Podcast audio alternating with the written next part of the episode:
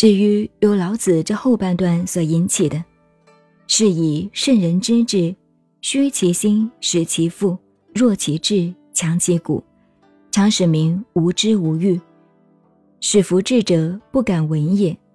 为无为，则无不治。这种无为之治的政治思想，在以往的历史上常被误解，乃至被有些领导、一个时代的帝王们。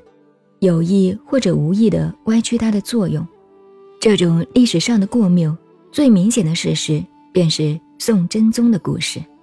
五代的末期，由赵匡胤的陈桥兵变、黄袍加身、跃登皇帝的大位以后，历来的传统历史学者，秉承一贯的正统观念，都以宋朝为主。如果我们从历史统一大业的观点来说，整个南北宋三百年间的政权，只是与辽、金乃至西夏等共天下，彼此分庭抗礼，等于西晋以后第二个南北朝的局面。如果从中国文化的立场来看，南北宋与辽、金、元，都是福音在中国文化的大道之下，各有千秋。辽金的文治比起宋朝，并没有太大的逊色。这一观点也许是我对历史的看法不同，但大致不会太离谱。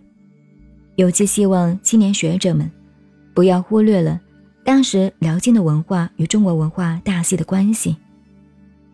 在我们的历史上，宋朝的建国版图很小，治权所及的地区实在小得可怜，只是有宋一代，在学术文化上比较重视文人的政治。尊重儒家学术的地位，因此颇受历来学者的会歌赞扬而已。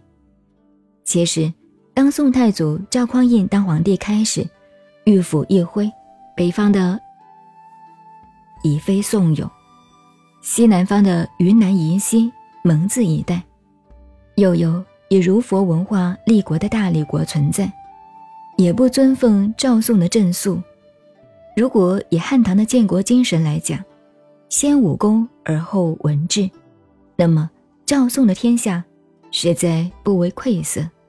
它的基本原因，因为宋太祖赵匡胤、宋太宗赵匡义两弟兄，天生本质都是军人，而兼爱好读书的学者，因此对于军机兵略深知厉害，不敢轻举妄动。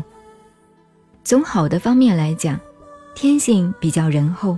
熊掌的气魄就比较薄弱，大有如唐代诗人王松飞战诗所谓：“泽国江山入战途，声名何计乐樵苏。